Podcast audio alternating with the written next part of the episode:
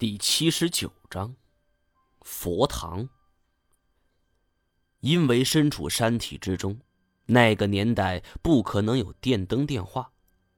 尽管矿灯濒临电池耗尽，光线暗淡了不少，但在光圈扫过佛堂的时候，我们也就是本能往里望了一眼，这属于一种正常反应。但这不经意的一瞥。却看得我周身汗毛直竖，险些失声叫了出来。只见佛堂只是意象化的，不是一个中空建筑，而这四面它都是墙。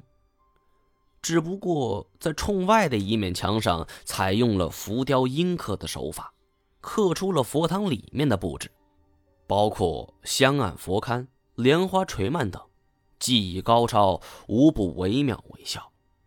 最令人称奇的，则是佛龛中的神像。这尊神像是一个胖嘟嘟的婴儿形象，身上长满了眼睛，八只手上各抓着一件法器，下半身则是隐在一团云雾之中。这个婴儿双目圆睁，咧着血盆大口，露出了里面钢牙粗细的獠牙。竟然和我在云南边陲旅店和之前盗墓经历中所见到的一模一样。单战懵懂不知，双眼看不到也就罢了，魏长青却跟我这种惊讶不同，他是微微胆寒。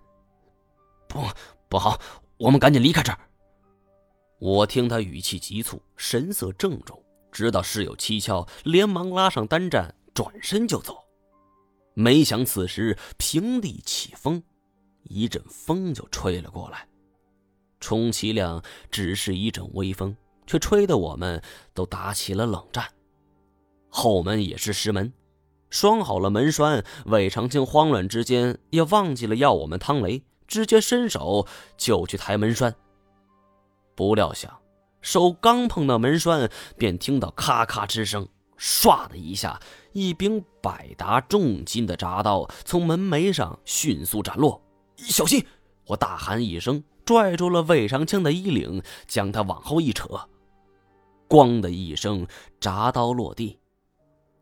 这扇铡刀重达百余斤，刀脖背后与后门等高等宽，仿佛一扇厚大宽大的石门，结结实实的砸落在地。这地面的青板也被砸毁了，若不是我见机得快，只怕魏长青当场就已经变成两段了。单战看不见，但是光听声音，他就能知道大概发生了什么。他悄悄在我手心里捏了一下，我当然明白他的意思，但说句心里话，要魏长青死不难。但是从他刚才那种惊慌的神情来看，我们一定是遭遇了什么麻烦。他对这个东西是很清楚的。如果魏长青死了，那么我和单战被困在后花园，也只能像无头苍蝇一般四处乱撞，毫无益处。所以我才会在危急关头出手相救。魏长青坐倒在地，大汗淋漓。一张脸是吓得刷白，一副死里逃生的后怕表情。我问他为什么会这样，为什么会害怕？这佛龛里的八臂小孩又是怎么一回事？魏长青喘匀了气，对我们讲出了这东西的来历。这种八臂小孩是当地巫蛊师所拜的一种神灵。对于这种神，具体叫什么，魏长青也不清楚，毕竟年代太过久远。说起这位神灵，可以说是毁誉参半。巫蛊师行当里的人将他奉作无所不能的至高神灵，成婚一炷香，早晚三叩首。而普通的百姓则不信奉这种长相凶恶的神灵，说他是邪灵。甚至有当地的善男信女拜菩萨，还要在菩萨面前打碎这位神灵的神像，以表决心。咱们都不是巫蛊行里的人，苦而不拜，肯定要受他惩罚。赶紧拜一下。说完，也不理会我和单战，自己小跑到佛龛面前跪下叩拜，口中还念念有词。对于这样一个说法，我不大能够接受。之前见过这东西不止一次。如果说这尊神像跟川蜀一地的巫蛊之术有关系，那么它又是如何传到云南的？我忽然想起，云南、四川毗邻两地的巫蛊师也是大同小异。照这么看，那基本就能够确定了。